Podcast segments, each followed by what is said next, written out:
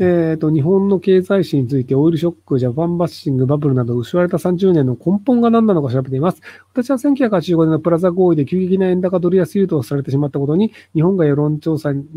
国際世論に訴えて非難しようとせず、内需で無理くり立て直そうとしたことはバブル期限につながった政治的なダメさと思ってるんですが、ゆきさん何が一番転換点だと思いますか？複雑に絡み合ったものだと思いますが、ご意見を聞きたいです。えっと、複雑に絡み合ってるというふうに僕は思ってなくて、結局あの、バブルになってるよねと分かったときに、それを止めることをしなかったっていう政府の問題だと思ってます。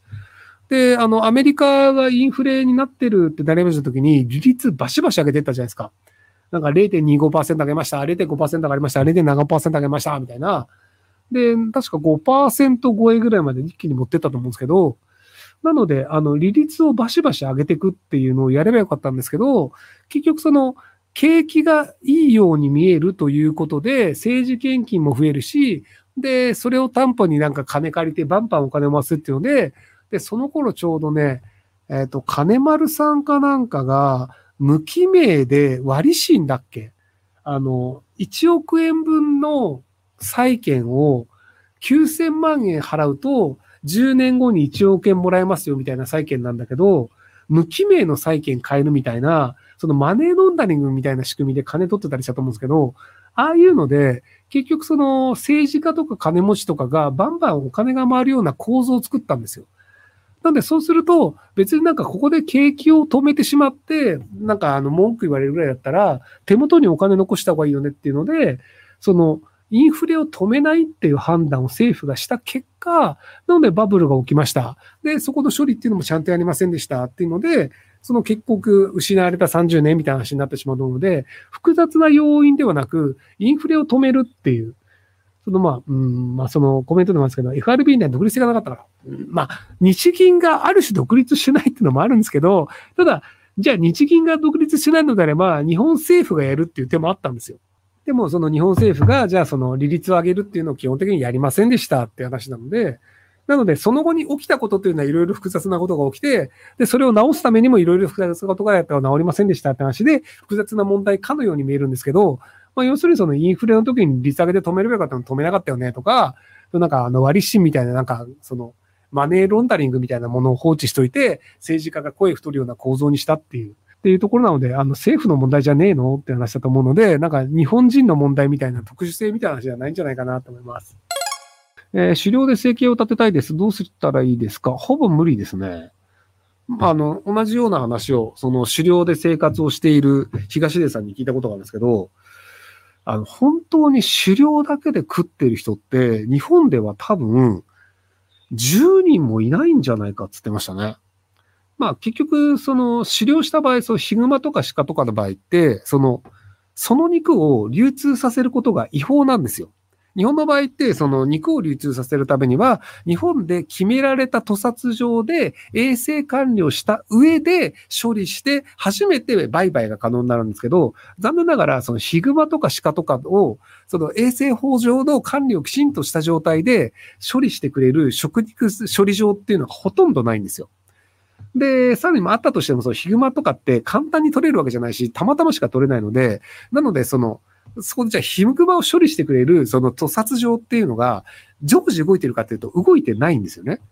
なので、結果として、その職業として、そのめちゃめちゃ美味しい熊の肉が取れたとしても、それを売って儲けるっていうことができないんですよ。なので、結果として、その、ただで配るということしかできないので、法律上ね、あの、お金を、対価を取ると違法になってしまうので、なので、その、またぎの近所の人たちっていうのは、めちゃめちゃ美味しい熊の肉とかをよく食べてるんですけど、ただそれは近所の人たちだけでお金になることはない。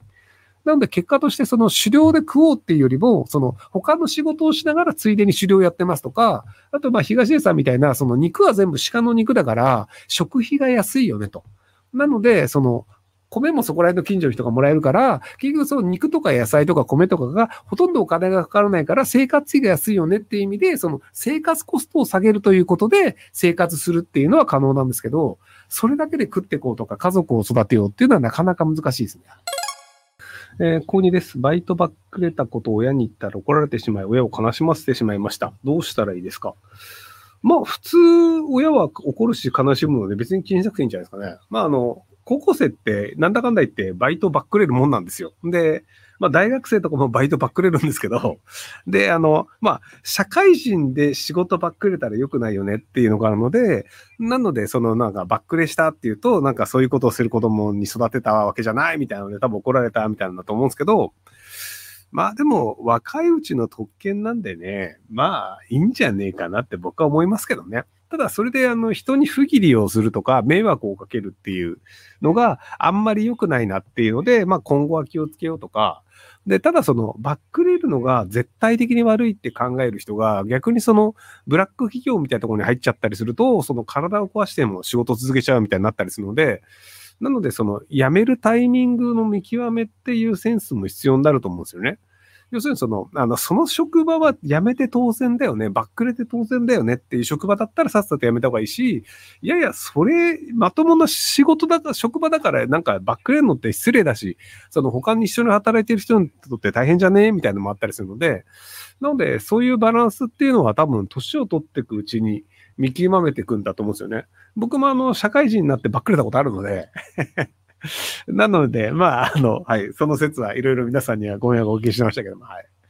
なので、まあ、人はそうやって大人になるってことで、まあ、あの、一般論的には職場はバックれない方がいいよっていうのだと思うんですけど、まあ、いろいろバックれて迷惑をかけたりして、これ良くないなっていうのを、あの、こう、心に刻んで、まともな大人になっていくといいんじゃないかなと思います。えっとね、僕がバックれた仕事はね、もう多分関係者も全然覚えてないんですよね。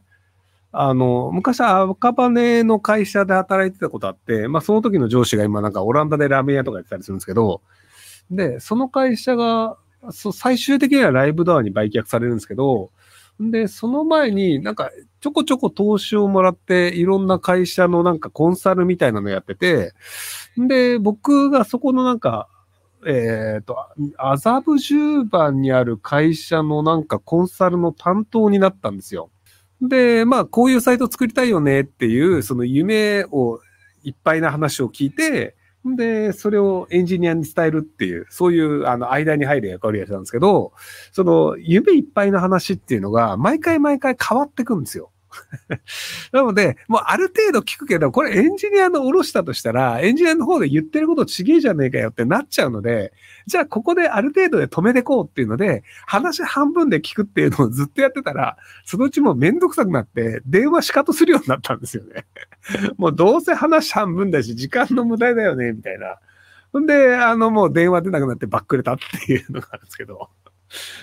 でもね、その後も普通にその赤羽の会社と仲良くしたりするんで、あ、どうなったんだろうね。あ、で、その会社がね、確かね、半年か一年でなくなったんだよね。